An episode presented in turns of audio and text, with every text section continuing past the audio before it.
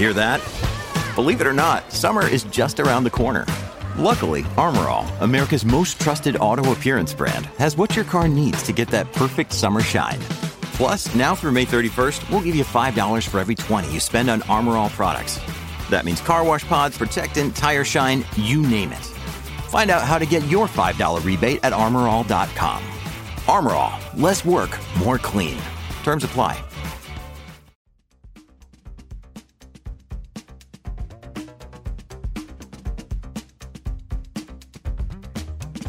Las cinco noticias del día.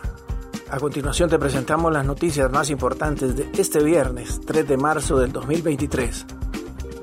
Mel y Héctor visitan a Bukele para invitarlo a Honduras. El asesor presidencial Manuel Zelaya y su hijo Héctor visitaron El Salvador para invitar a Honduras al gobernante de ese país, Nayib Bukele, y abordar distintos temas eh, de interés bilateral. En su cuenta de Twitter, el secretario privado de la presidencia, Héctor Zelaya, posteó, entregamos invitación de la presidenta Xiomara Castro al presidente Nayib Bukele para visitar Honduras en proyectos binacionales, Canal Seco, Unión Aduanera y Migratorios. Renuncia el abogado Juan Castellanos como magistrado integrante.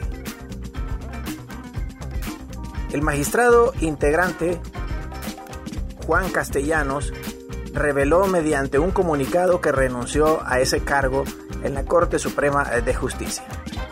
El ejercicio del cargo debe tener un papel protagónico, deliberativo y propositivo ante las instancias de decisión con el objeto de brindar aportes sustanciales a la problemática sociojurídica del país, señaló Juan Castellanos en el comunicado. Continuamos con las noticias en las cinco noticias del día. Pepenadores bloquean la carretera hacia Olancho a inmediaciones del crematorio capitalino. Los pepenadores que se ubican en el crematorio municipal del Distrito Central salieron a las calles de la carretera que de Tegucigalpa conduce al departamento de Olancho para realizar algunas peticiones al gobierno de la presidenta Xiomara Castro.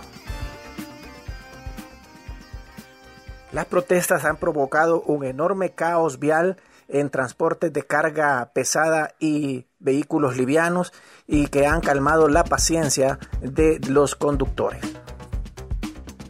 Asesinan a un investigador ruso que ayudó a desarrollar la vacuna Sputnik.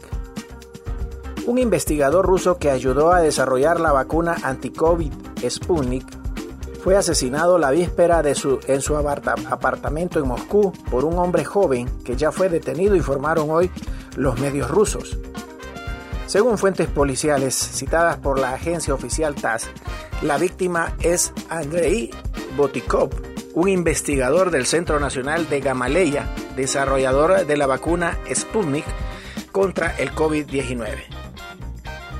Botikov fue coautor de la patente de la vacuna y recibió un premio del presidente ruso Vladimir Putin por su trabajo de acuerdo con la agencia RIA Novosti.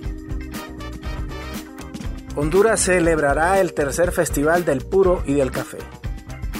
El tercer Festival del Puro y del Café Honduras se celebrará este sábado en Danlí, departamento del Paraíso, en el oriente de Honduras informaron sus organizadores que esperan visitantes de varias regiones.